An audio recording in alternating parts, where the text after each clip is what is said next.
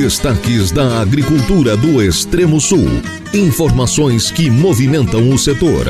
A força do campo.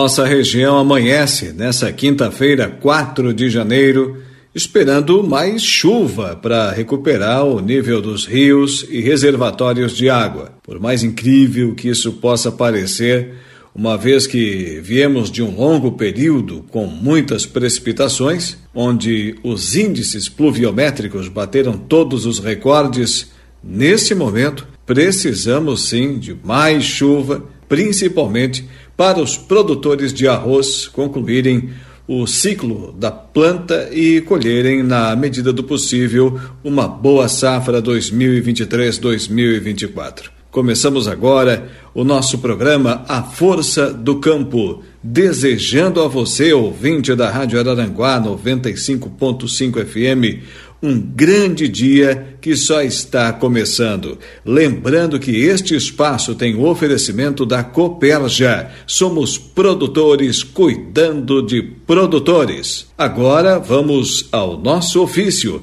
que é o de informar.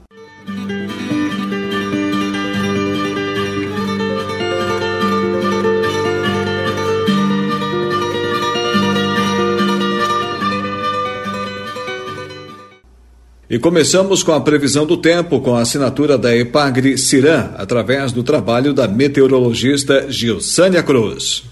No litoral e na região do Vale do Itajaí persiste a condição de chuva ocasional, mas com bons períodos de melhoria, e essa condição ainda está associada à circulação marítima que diminui o efeito aí nos próximos dias. E nas demais regiões do estado, a previsão é de sol entre nuvens com chance de pancada isolada de chuva à tarde, e essa condição associada à mais característica do verão mesmo, devido ao aquecimento, à umidade que tem disponível. Temperatura em elevação durante o dia sobe um pouco menos na faixa leste, mas sobe mais a temperatura temperatura também. O vento vai soprar do quadrante nordeste a sudeste, intensidade fraca a moderada. A previsão é de que a gente tem ainda na sexta um pouco do efeito da circulação, vai diminuindo mais ainda, mas no final de semana a previsão é de sol e poucas nuvens aí em boa parte do período e temperatura em elevação, até com um domingo mais quente em todas as regiões do estado. Gilsânia Cruz, meteorologista da Epagre Cirã, com as informações do tempo para Santa Catarina.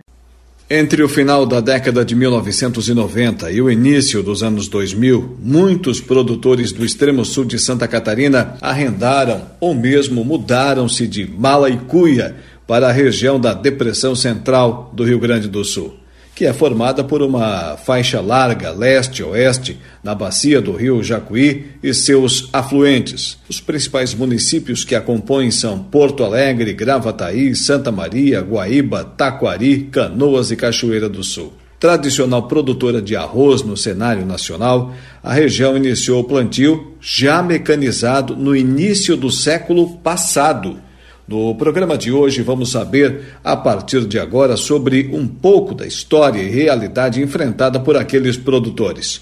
Para isso, primeiramente, conversamos com o líder arrozeiro, muito conhecido no meio, Ademar Leomar Kochemborger. Ele foi presidente por dois mandatos da UCR, que é a União Central de Risicultores, sediada em Cachoeira do Sul, por dois mandatos consecutivos e hoje é vice-presidente da associação. Falando nisso, a União Central de Risicultores é a mais antiga que se tem registro no Brasil, fundada em 19 de dezembro de 1939. Ele tem uma longa história voltada ao agro e está conosco a partir de agora.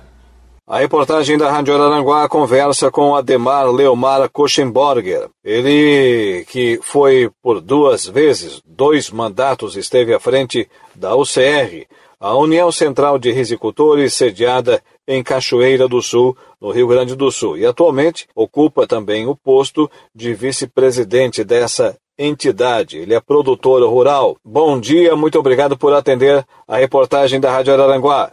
Bom dia, Lauri, bom dia aos ouvintes da Rádio Araranguá. Elmar, vamos começar abordando o início da produção de arroz na região de Cachoeira do Sul. Há quantos anos iniciou a produção aí nessa região gaúcha? Olha, tia, aqui a, a, foi uma das pioneiras, porque Cachoeira do Sul sustenta o título de capital nacional do arroz, né? Porque aqui se iniciou o plantio do arroz e daqui também se exportou produtores para o Brasil todo, para todo o Rio Grande todo o Brasil, né? Saíram bastante gente aqui de Cachoeira, né? Porque no passado Cachoeira englobava mais municípios que depois se emanciparam, então era uma, uma um grande centro aqui de produção, né? E por coincidência, minha família começou a plantar arroz irrigado aqui, foi uma das primeiras lavouras em 1906. 1906, já com arroz irrigado? Já com arroz irrigado mecanicamente. Com água natural já foi plantado antes aqui na região, mas com água irrigada com, com mecanicamente, né, com nas máquinas a vapor, sei lá o que que usavam na época aí para recalcar a água, né? Em 1906 foi começado esse bombeamento de água em lavoura de arroz.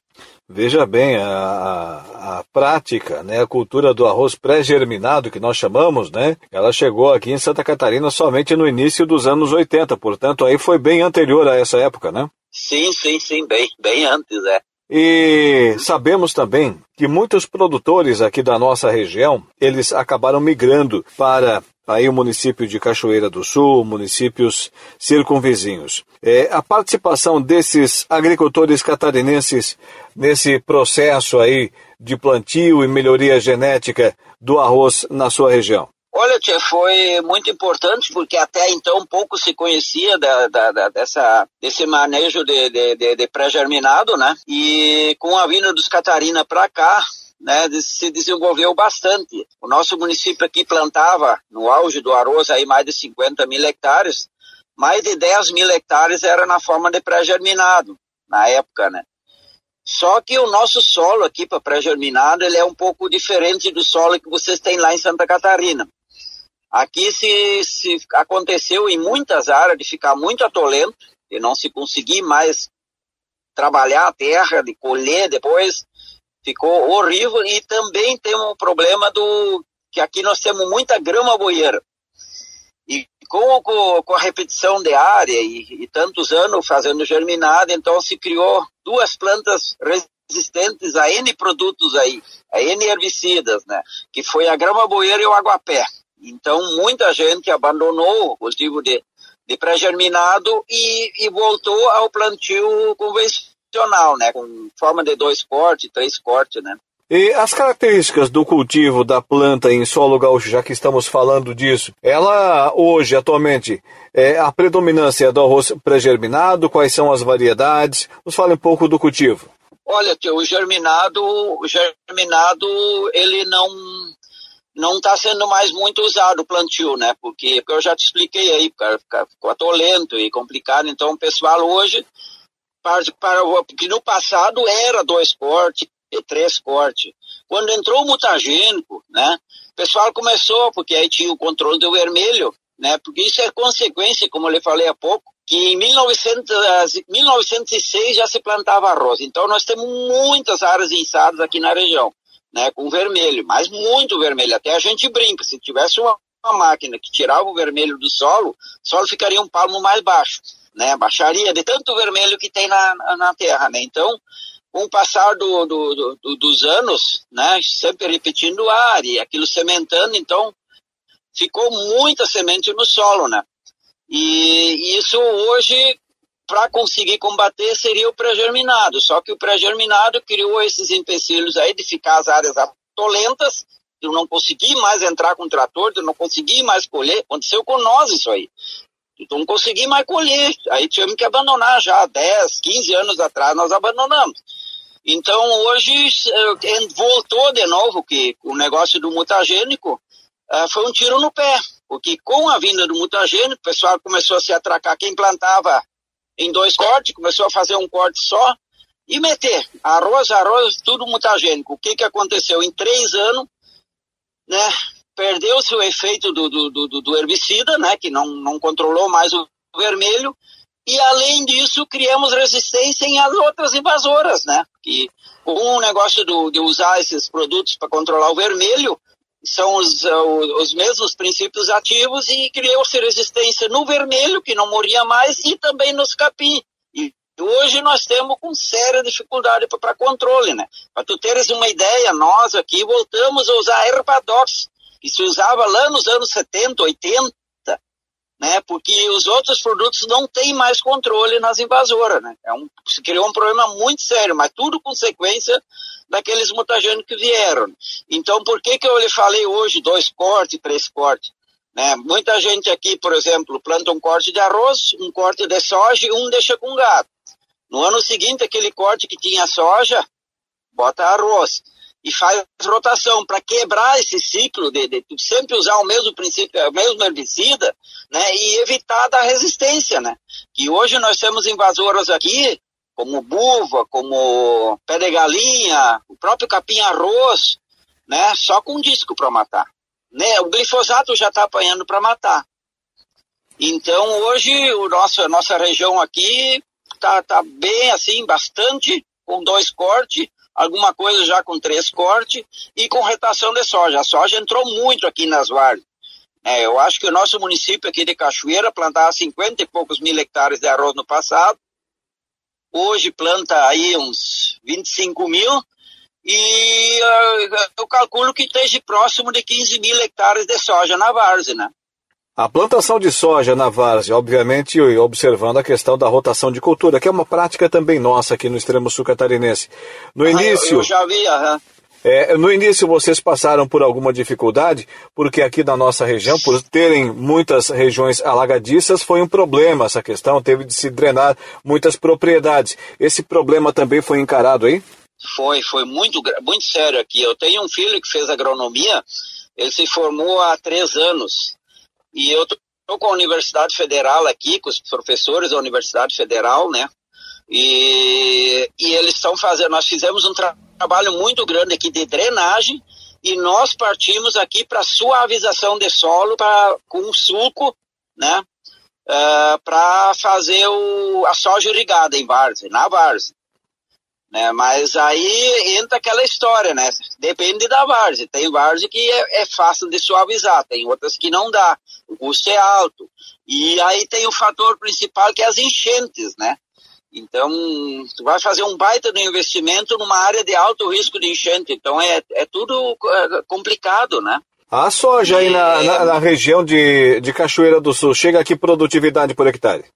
Tchê, nós temos várias, várias, eh, nós tivemos os últimos quatro anos aí com seca, né?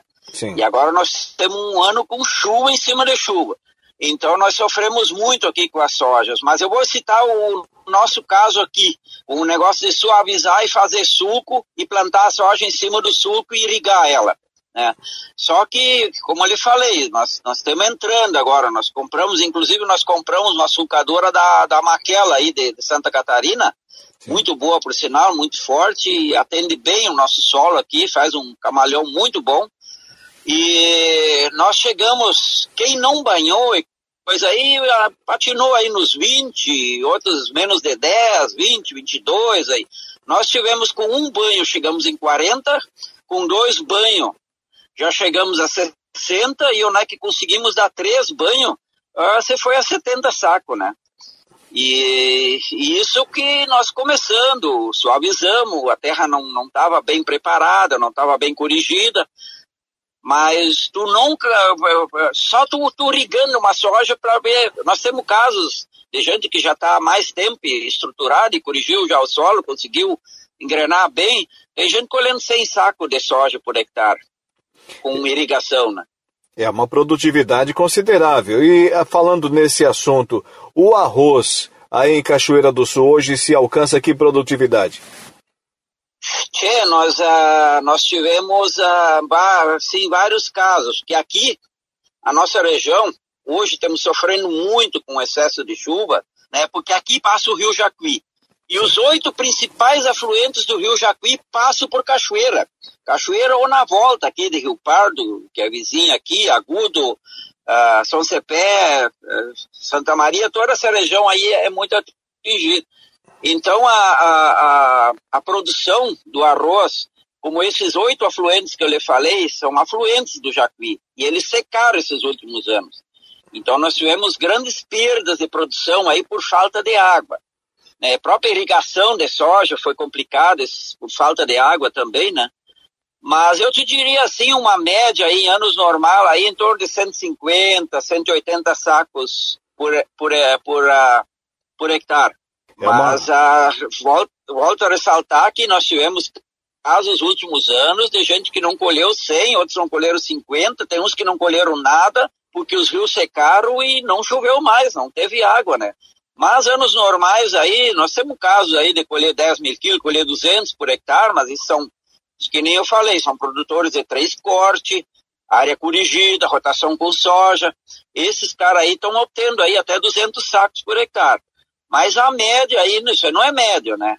Tem que pegar o, a média lá em cima e a média lá embaixo, eu calculo aí em torno dos últimos anos aí uns 150 sacos por hectare aí. Hoje quais são as variedades mais utilizadas na região? Ainda é o antigo 424, né? Foi o, é o arroz, só que agora, de dois anos para cá, ele, o IRGA 424 RI, né, que é o que é para ter o controle do vermelho, só que ele não pegava brusone, mas dois anos para cá, com alta adubação, nas nossas áreas já tivemos que fazer fungicida. No, no 424, ele quebrou a resistência da brusone. Agora o IRGA está apresentando 31 aqui, para quem planta de plantadeira, né? 431. Só que a gente não plant, plantamos ele, mas não gostamos, né? Então outros gostaram. Tem gente usando ele no pré-germinado até.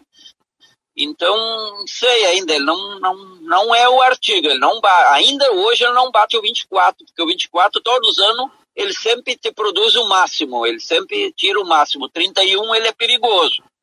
É, ele pode te dar bem e dali a pouco ele pode dar uma negada. Então a gente não, não, não se atirou muito ainda. Né? Eu ia te falar, e nos germinados aqui não tem, não tem, né? Tem gente que planta as variedades do IRGA, mas para germinado aqui na nossa região ainda o EPAGRE é o que está liderando, né? Sim, Os eu, EPAGRE, né? É, eu ia lhe colocar exatamente isso. O trabalho da EPAGRE aqui em Santa Catarina e, obviamente, levando até outros estados do país, ele é muito elogiado. E o trabalho do IRGA aí no Rio Grande do Sul, nos fale desse trabalho de pesquisa e melhoramento genético. Tchê, o IRGA, o IRGA infelizmente é uma vergonha. É uma vergonha, porque nós pagamos quase um, se eu não me engano, é 80, 80 e poucos centavos por saco de arroz que é vendido, vai para o IRGA. O IRGA arrecada mais de 100 milhões ano só da CDO, fora as barragens, coisas que eles vendem, água e tudo, né? E esses últimos governos aí, ó, que tiveram no poder aí, eles deixaram terminar o IRGA. Por que que terminou o IRGA? Porque pagavam uma mereca de salário, os melhores pesquisadores todos saíram para foram trabalhar em multinacionais fora, fora do IRGA. O IRGA está assim desacreditado com o produtor, né? Ele está sendo uh, virou um cabide de emprego, como se diz, o cara que está no poder, mas isso aí não é de agora. Isso aí nós temos que agradecer que pouca gente sabe que o IRGA ele era separado do governo. Era uma entidade que trabalhava em prol do produtor e o produtor uh, passava um X do, do, do seu, da sua produção para ele. O IRGA importou tratores no passado, lá no começo, importou níveis para tirar nível de type, coisa, comprava arroz quando o preço estava baixo exportava e guardava e vendia lá adiante, tudo isso aí o IRGA fazia. Então o IRGA tinha um bom recurso no, no caixa na época, e quando Pedro Simon foi governador do estado do Rio Grande do Sul, ele viu aquele monte de dinheiro no caixa e criou uma lei, e na época não o agro, os produtores não tinham representante na, na, na Assembleia, criou uma lei e essa lei passou e todo esse recurso que nós arrecadamos, que nós recolhemos ao IRGA, passou para o Caixa Único do Governo do Estado. Então, tudo que nós recolhemos hoje de CDO, que eu falei que são mais de 100 milhões, isso aí tudo vai no Caixa Único do Governo do Estado e lá some e não sai nada mais para... Eu não culpo os funcionários do IRGA, nada, eu culpo os políticos, né? que deixaram chegar a esse ponto. Né? Então, hoje o IRGA não tem mais variedade nova, estão trabalhando em cima das variedades antigas aqui, muito pouco de pesquisa, muito pouco ajuda o produtor, né? Então, os próprios funcionários às vezes tiram do bolso para poder sair a campo, ganham uma mereca de salário e o dinheiro está lá. Só que de lá não sai, ele é aplicado lá para manter a capital e tudo isso aí, onde não tem nada de retorno para o produtor. Infelizmente, eu admiro a, a Epagre o trabalho que faz, né? E perante, sem, sem ter recurso do, do, do, praticamente do produtor, né? E o IRGA, com todo esse dinheiro, não consegue. Tem que ter uma variedade. A última variedade que, de sucesso foi o 24. Isso faz o quê? 20 anos atrás. De dali para cá, nada mais, né? Então, a gente está muito triste, muito decepcionado com o que está acontecendo aí com, com o IRGA, né? Nosso IRGA, como se diz. Né? Ademar, falando nisso, a participação dos governos estadual e federal no auxílio, no incentivo ao produtor aí do Rio Grande do Sul, como você avalia? Que, que nós, nós uh, uh, o, o, o, grande problema, eu falei isso na Rádio Gaúcha, no programa Atualidades, há dois anos atrás, quando foi feito vários estados durante a seca, né? Aí falam que tem que ter barragem, tem que ter barragem, tem que ter isso, tem que guardar água e coisas. Né? O senhor acredita que para nós conseguir uma licença, nós temos licença trancada há três anos na FEPAM em Porto Alegre, no governo do estado, Secretaria do Meio Ambiente, para liberar, para construir uma barragem onde é que não tem uma árvore atrapalhando né? E os caras não, não se mexem, não, simplesmente travaram esse troço e não sai nada, né? Poder, muita produção poder ser aumentada, poder ser melhorada, né? Em anos de seca, principalmente, né? E temos esse problema. Agora, o que eles têm aí em cima da lavoura roseira? A lavoura roseira hoje, aqui no Rio Grande do Sul, tem que estar tá toda licenciada. Tem que estar tá dentro da lei rigorosamente. O meu tanque de combustível tem que ser igual o posto na cidade. Tem né? O depósito de herbicida, de, de, de, defensivos agrícolas, embalagens vazias, tudo, claro, é bom, né?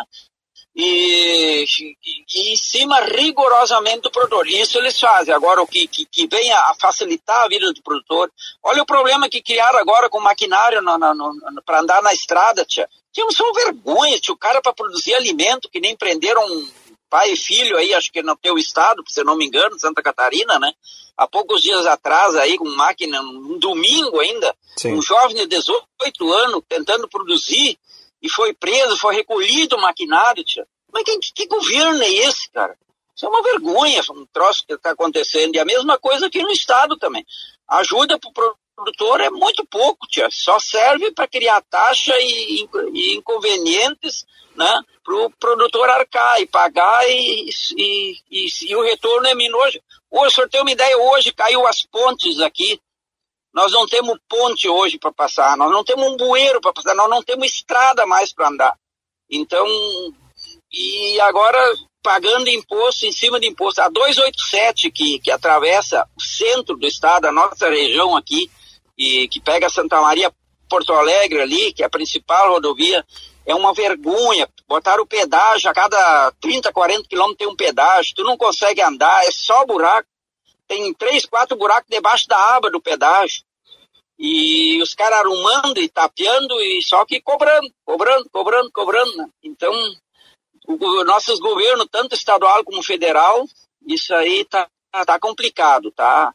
Tá vindo muito pouco retorno pelo que a gente paga de, de impostos e todas essas parafernália que tu tem que ter para tocar teu negócio, né? Infelizmente deixa muito a desejar, né?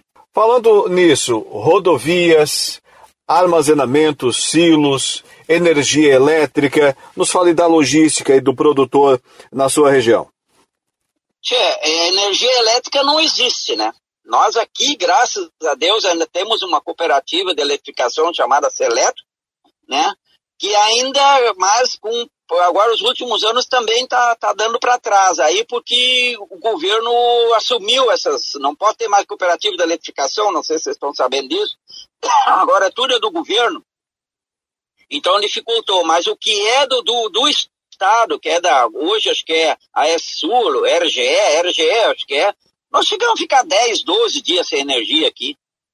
E é muito complicado, né? É um péssimo serviço que, que eles fornecem, né? E a questão de silos é, é um grande problema também, né? Para começar, quem planta terra arrendada não, não consegue financiar um silo. E outro grande problema, um silo, uma secadeira, que é um monte de lata, como é que pode valer tanto dinheiro, tia? Não, não, entendo, não, não, consigo entender o que que tem que, que tem que ser tão caro assim uma secadeira, uma peça de uma secadeira. tu pega uma caminhonete Hilux ou qualquer outra caminhonete, uma S10, uma Ranger, olha a tecnologia que tem numa caminhonete, é duzentos e poucos mil. Agora uma secadeira para secar arroz, que é um monte de lata que tu faz em casa, né? É 800 mil, 700 mil, depende do tamanho, um milhão, um milhão e meio, até dois milhões. É um absurdo, né? Isso aí está fora da realidade, né? Muito bem. E por fim, agradecendo muito a sua participação aqui no nosso programa na Rádio Araranguá, nos fale do mercado do arroz, do mercado do grão para esse ano de 2024, o momento que que temos agora nesse início do ano e a sua expectativa aí para os próximos meses. Tchê, foi muito boa a tua pergunta, né? O preço do arroz, o mercado do arroz está na nossa mão. O produtor tem que se conscientizar, né? Porque hoje uh, o arroz de qualidade, né? 70%, em torno de 70% do Rio Grande do Sul, mais 10%. Hoje 80% do arroz de qualidade é produzido no Rio Grande do Sul e em Santa Catarina, né? Ah, o que que acontece com, com, com, essa produção? Ela é garantida. Por que que ela é garantida? Porque nós temos água, né? E ele é um arroz irrigado, ele não é um sequeiro lá de cima, que um ano chove, três não chove e não produz nada. Não, a, a produção do arroz do Rio Grande do Sul de Santa Catarina ele, ela regularmente, ela sempre praticamente a mesma produção, sobe um pouquinho, cai um pouquinho, mas ela é uma produção garantida que o governo pode contar que vai ter comida na, na cesta básica do, da população. Então isso é muito importante. Agora o preço é vergonhoso. Eu lutei muito quando presidente. Nós fizemos reunião até em Santa Catarina, né? Há uns 5, 6 anos atrás aí o que que acontece? O Rio Grande do Sul hoje planta, chegamos a plantar um milhão, cento e poucos mil hectares, hoje temos com 900 mil hectares. Santa Catarina acho que anda nos 100 mil ali e é isso aí. Então, essa é a produção que nós temos que manter para nosso produto ser valorizado. Não adianta, por exemplo, aumentar a área achando que vai ganhar, como esse ano. Hoje me falaram que foi vendido arroz a 140 reais a saca né? Não é exagerado, como eu te falei há pouco, o IRGA apurou o custo de produção da última safra, que foi 16 mil reais o hectare. Para produzir um hectare de arroz, se gastou 16 mil reais. Porque nós ralaram com adubo, com os herbicidas, tudo triplicou de preço, né? E fizemos a lavoura muito cara. Então, para aquele indivíduo que colheu 100 sacos por hectare, o custo dele é 160 reais a saca. Hoje ele está chegando em 140. Então, esse produtor ainda está no prejuízo. Então, tem muita gente que mas que preço do arroz? Eu digo, é, não, é justo, não, não, não cobre nem o custo. Claro que quem colheu 200 por hectare, que são poucos, esse vai sobrar um troquinho, mas e os prejuízos que tiveram para trás? Né? Isso aí ficou, ficou em aberto essa conta. Eu tenho conta passada para pagar ainda até 2025. Então, é, a pessoa tem que se conscientizar. É melhor tu vender 100 sacos de arroz aí a 100, 100 pila, 120, 110, seja 90, do que vender 260 pila, tia. Então, tá na nossa mão. Se o produtor se conscientizar, manter essa área aqui, fazer rotação com soja, agora está entrando milho irrigado na várzea também em camalhão. Claro, em vários que não pegam enchente. E o produtor se conscientizar, o produtor vai ser feliz, vai ganhar dinheiro, vai conseguir pagar suas contas. Agora, não podemos fugir disso aí, né? Então, produção, isso é a lei da oferta e procura. Não? Às vezes o cara culpa o governo e tudo, né? Mas não, não, não tem o que fazer. É produzir o demais para ficar lá embaixo. Isso aí sempre foi assim, né? Tem muitos produtores aqui do nosso sul catarinense ainda aí na região de Cachoeira? Tinha mais, tinha bastante. Há uns 15, 15 anos atrás, aí 20 anos atrás, quando entrou o auge do germinado aí, né? Mas hoje, hoje, assim, não tem mais tantos assim, né? E a maioria que ainda está aqui já são proprietários de, de, de, de, áreas hoje, já conseguiram comprar uma parte de uma área aí, São, tão, os que estão aqui estão pé no chão, estão tão bem, estão ganhando dinheiro, estão produzindo bem. E, e assim, teve muita área aqui que a gente diz, olha, arrendou o que não presta e pagou o que não vale. Né?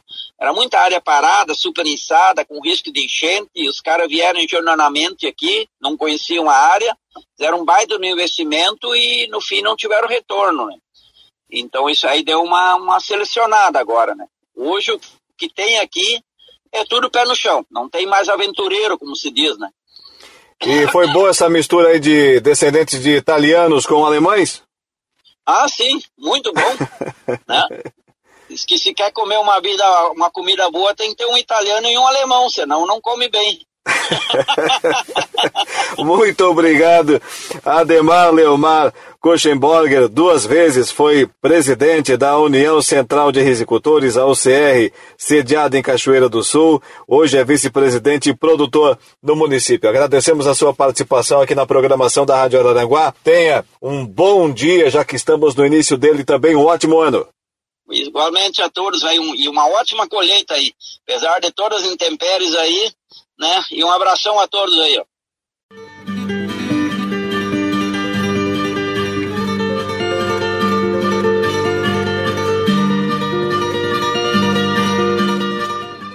Quem está desde 2002 em Cachoeira do Sul, a exemplo de tantos outros produtores aqui do extremo sul catarinense, também é o produtor que saiu com a sua família da comunidade de Pique do Meio, em Meleiro, há 21 anos. Brevemente, Ederson Bonfante nos conta como está sua atividade em solo gaúcho.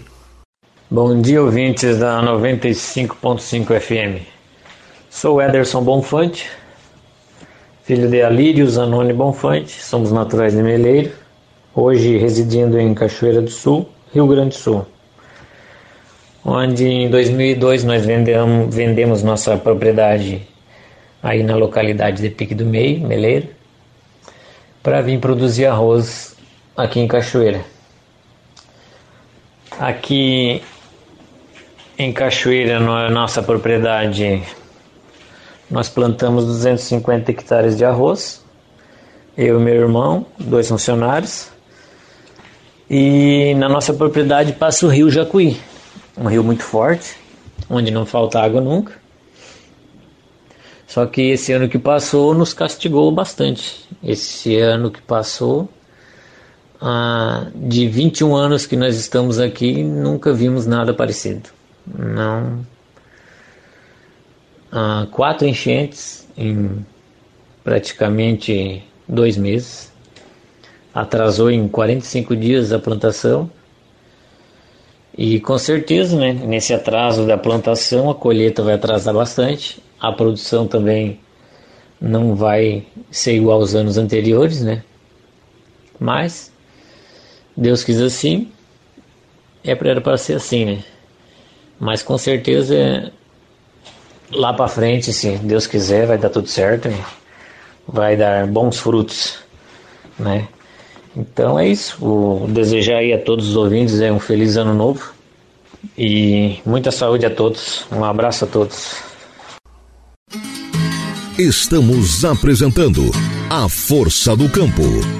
Estamos de volta com o nosso programa desta quinta-feira, 4 de janeiro, A Força do Campo, sempre com o oferecimento da Coperja. Somos produtores cuidando de produtores.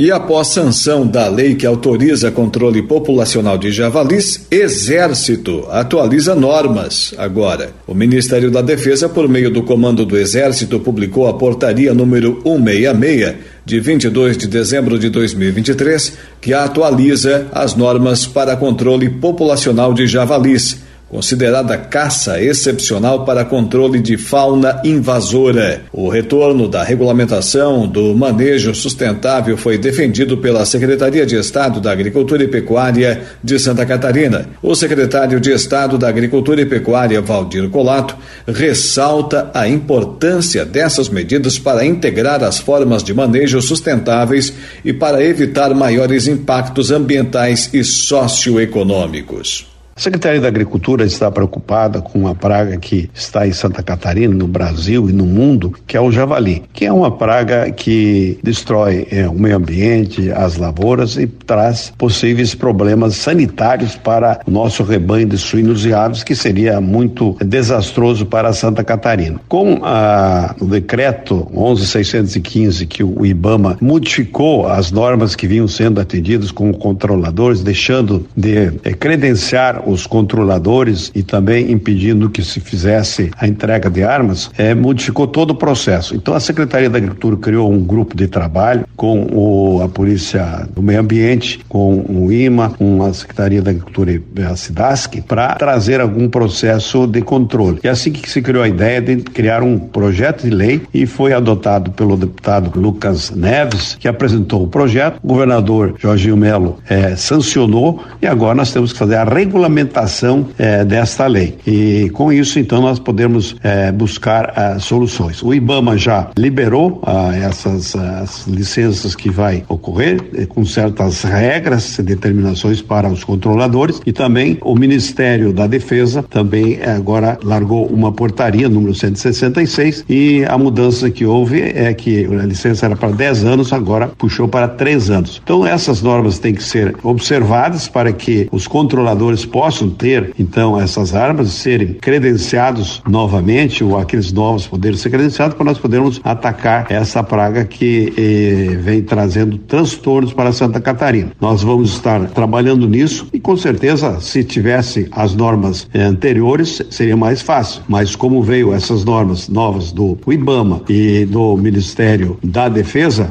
nós vamos ter que nos adaptar nesse processo. Então, convocamos a todos que contribuam, tanto os controladores como os produtores, para que permitam que essa, esse controle, esse abate dos animais aconteça, para que eh, ele não saia de uma propriedade para outra, não saia de uma reserva para a área produtiva e que eh, ataque e prejudique os nossos produtores. Vamos estar atentos, vamos buscar solução e com certeza todos juntos vamos controlar a praga do javali, que hoje é um grande problema para a nossa pecuária, para o meio ambiente e para os nossos produtores rurais de Santa Catarina. E agora, no cenário nacional, ruralistas prometem se articular no recesso para derrubar vetos presidenciais da lei sobre agrotóxicos.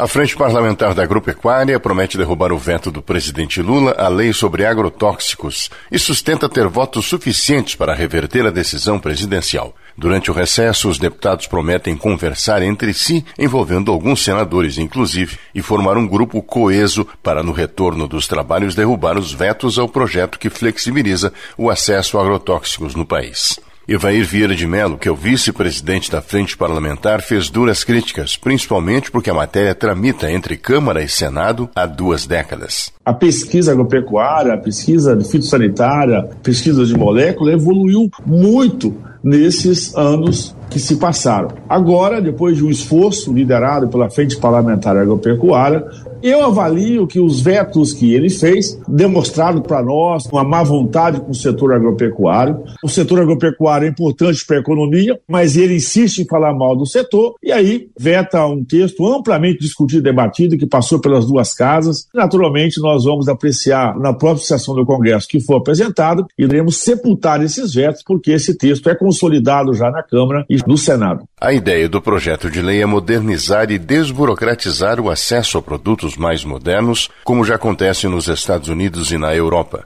Para derrubar os vetos presidenciais, a sessão conjunta do Congresso precisa ter maioria absoluta, ou seja, pelo menos 257 votos dos deputados e 41 dos senadores. A tese ruralista, a princípio, tem 283 votos na Câmara e 43 no Senado, mais do que o necessário para derrubar os vetos. De Brasília, repórter Paulo Otara.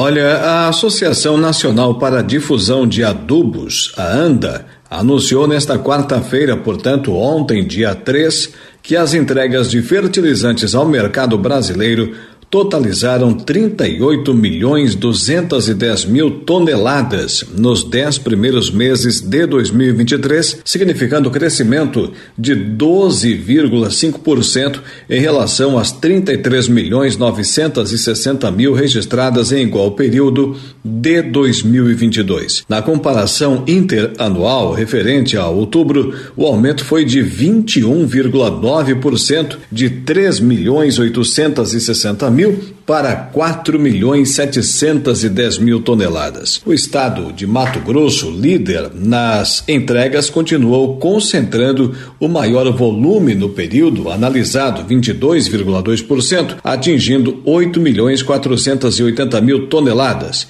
Em seguida vem o Rio Grande do Sul, com 4 milhões 350 mil toneladas. Depois o Paraná, Goiás, São Paulo e Minas Gerais. A produção nacional de fertilizantes intermediários encerrou o mês de outubro de 2023 com 659 mil toneladas, com incremento de 2,9% ante 2022. No acumulado dos 10 meses foram 5 milhões 640 mil toneladas, com redução de 9,8% frente a igual período do ano anterior, quando foram produzidas 6 milhões 260 mil toneladas. As importações somaram 4 milhões de toneladas em outubro, representando um avanço de 52,2% ante o mesmo mês de 2022. No acumulado de janeiro a outubro de 2023, o total importado foi de 31 milhões 580 mil toneladas, com crescimento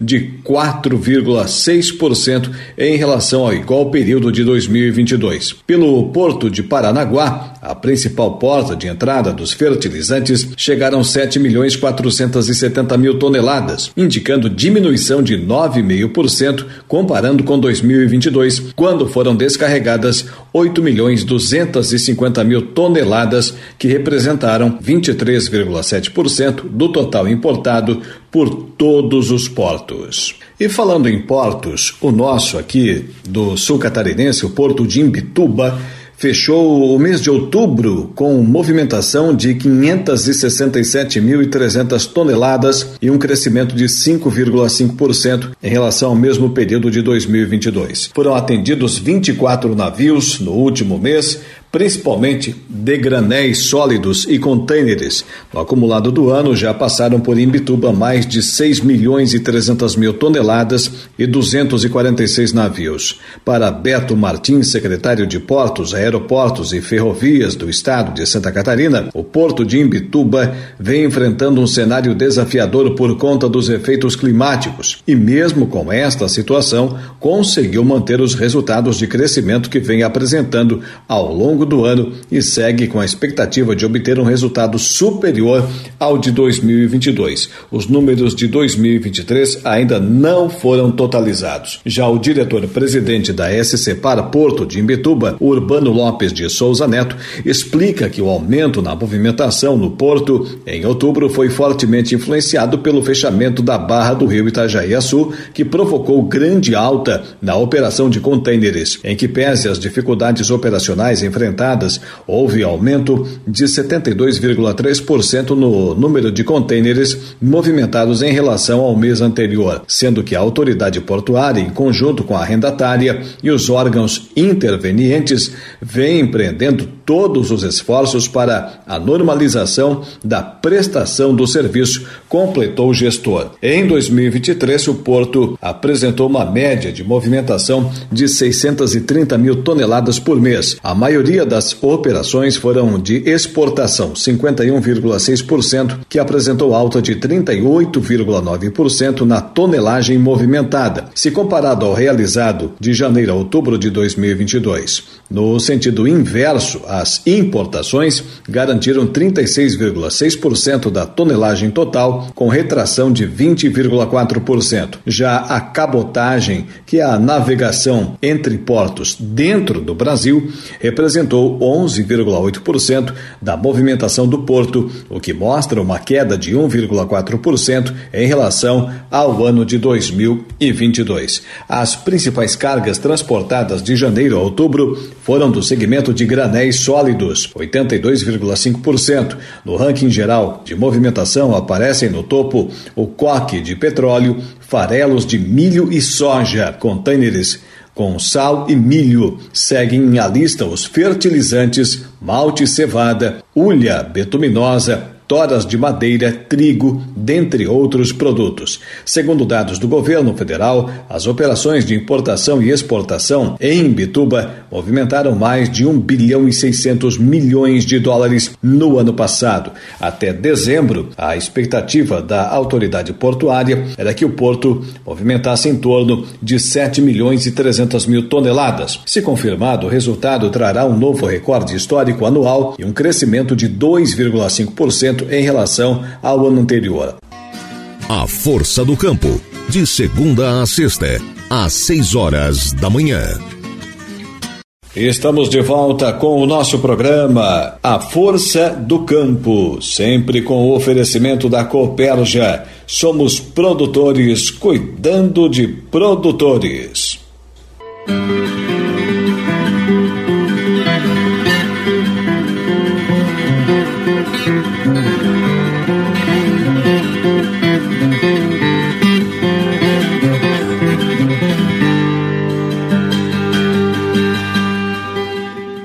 Você sabe, a agricultura catarinense teve um 2023 difícil, na avaliação também do presidente da FAESC.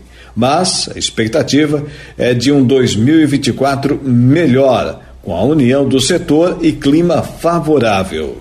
Setor agrícola catarinense, 2023 não foi um dos melhores anos. Muita chuva, corte em recursos do seguro rural, uma crise inédita na cadeia produtiva do leite e a baixa rentabilidade do produtor. José Zeferino Pedroso, presidente da FAESC, a Federação da Agricultura e Pecuária do Estado, acredita que, embora todas as adversidades do ano, o setor se manteve responsável por cerca de 30% do PIB estadual, mas poderia ter avançado se não fossem todos os percalços. O problema foi as intempéries, problemas climáticos que têm nos trazido muitas dificuldades. Comparando com a quantidade de dias de um ano, nós estamos encerrando o ano com poucos dias ensolarados nesse ano aqui em Santa Catarina.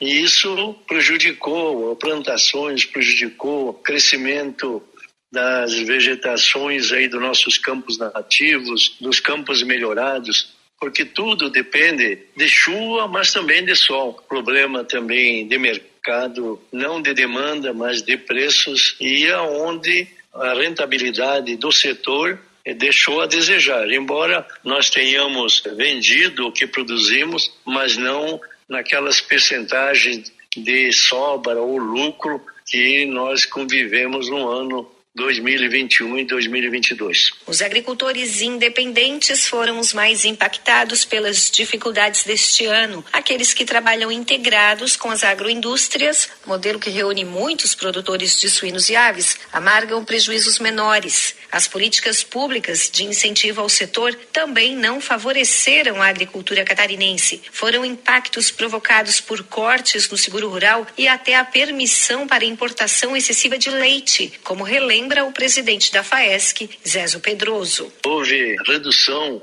nas verbas do seguro, os próprios seguros do Proagro, que era para o pequeno produtor, de tanto ele ter usado o seguro também ficou limitado. E o leite não foi só um privilégio nosso, mas todo o Brasil, levando em consideração as importações exageradas sem controle, prejudicaram sensivelmente a produção e os produtores aqui catarinenses e brasileiros que eh, não esperavam que tivesse um revés tão agudo como aconteceu com a queda muito considerável dos seus produtos é, porque aonde existe excesso de oferta, lógico que o preço ele cai e foi o que aconteceu com o leite. A mesma coisa com a pecuária de corte. Nós temos uma atividade que a gente nota e mereciam também ter essa oportunidade, que é os produtores de arroz. Mas as demais atividades, todas elas deixam a desejar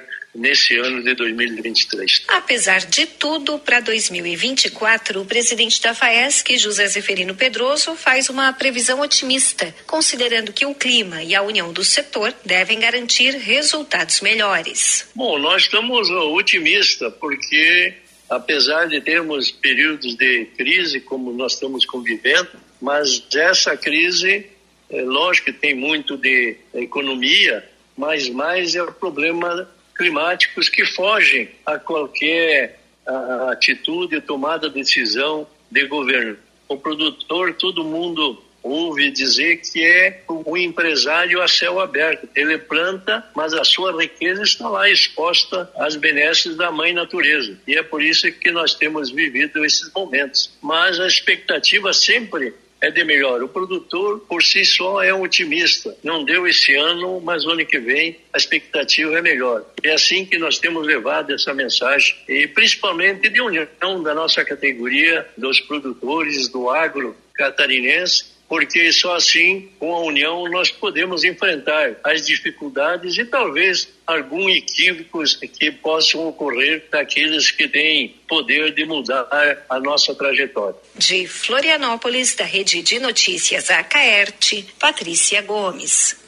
Para encerrar o programa de hoje, uma informação que também vem de Brasília. O presidente Luiz Inácio Lula da Silva promulgou recentemente a inclusão na Lei de Diretrizes e Bases da Educação Nacional o uso da chamada pedagogia da alternância nas escolas localizadas em áreas rurais do Brasil. A norma foi restabelecida após a derrubada de veto total pelo Congresso Nacional. A Lei número 14.767 de 2023, publicada no Diário Oficial da União, altera a Lei de Diretrizes e Bases da Educação, a LDB, Lei 9.394 de 1996, para permitir permitir que os estudantes da zona rural dividam os seus meses de ensino entre aulas teóricas em sala de aula e atividades práticas no campo. A norma teve origem no PLC 184 de 2017, aprovado no Senado em maio. Durante duas semanas, os jovens irão aprender em sala de aula disciplinas regulares do ensino fundamental e médio, como português e matemática, além de conhecimentos e técnicas voltadas para a agropecuária. Já na quinzena seguinte, o aluno pode colocar em prática o que aprendeu em atividades no campo, como a colheita, de preferência na propriedade rural da própria família. O método foi estabelecido por educadores e camponeses franceses em 1935 e chegou ao Brasil em 69. De acordo com o autor do texto, deputado Helder Salomão, do PT do Espírito Santo, já existem várias escolas que aplicam esse modelo em vários estados, entre elas a Escola Família Agrícola e as Casas Familiares Rurais, mas ainda havia relutância por parte de algumas administrações estaduais em adotá-lo. De acordo com o texto publicado pela Secretaria de Educação de Mato Grosso, a pedagogia da alternância se caracteriza como uma proposta educacional que vem proporcionar uma formação integral aos estudantes. Nela, os conteúdos curriculares, o método, e os períodos são organizados de forma apropriada a atender às suas reais necessidades e adequados à sua realidade. Assim, contribui para a melhoria da qualidade de vida das famílias que vivem no meio rural, além de constituir um estímulo à permanência no campo, à troca de conhecimento entre gerações, à vivência de experiências com a família e a comunidade e o desenvolvimento agrário no município em que a escola está localizada. Uma peculiaridade da pedagogia da alternância é que o calendário é instituído de acordo com as fases do ciclo agrícola e as condições climáticas. Dessa forma, permite sua adequação à realidade da região em que estão inseridos os estudantes e possibilita a diminuição das ausências. Isso facilita, inclusive, a sistematização do transporte escolar com o atendimento dos grupos de estudantes compostos de acordo com a proximidade das comunidades de onde são procedentes. E assim vamos ficando por aqui com o nosso programa desta quinta-feira. Amanhã estaremos de volta nesse mesmo horário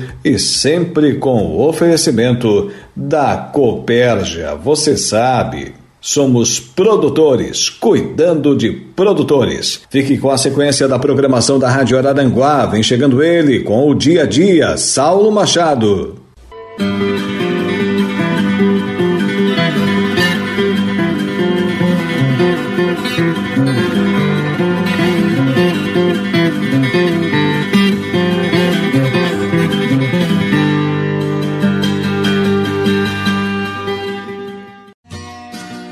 Força do Campo, de segunda a sexta, às seis horas da manhã.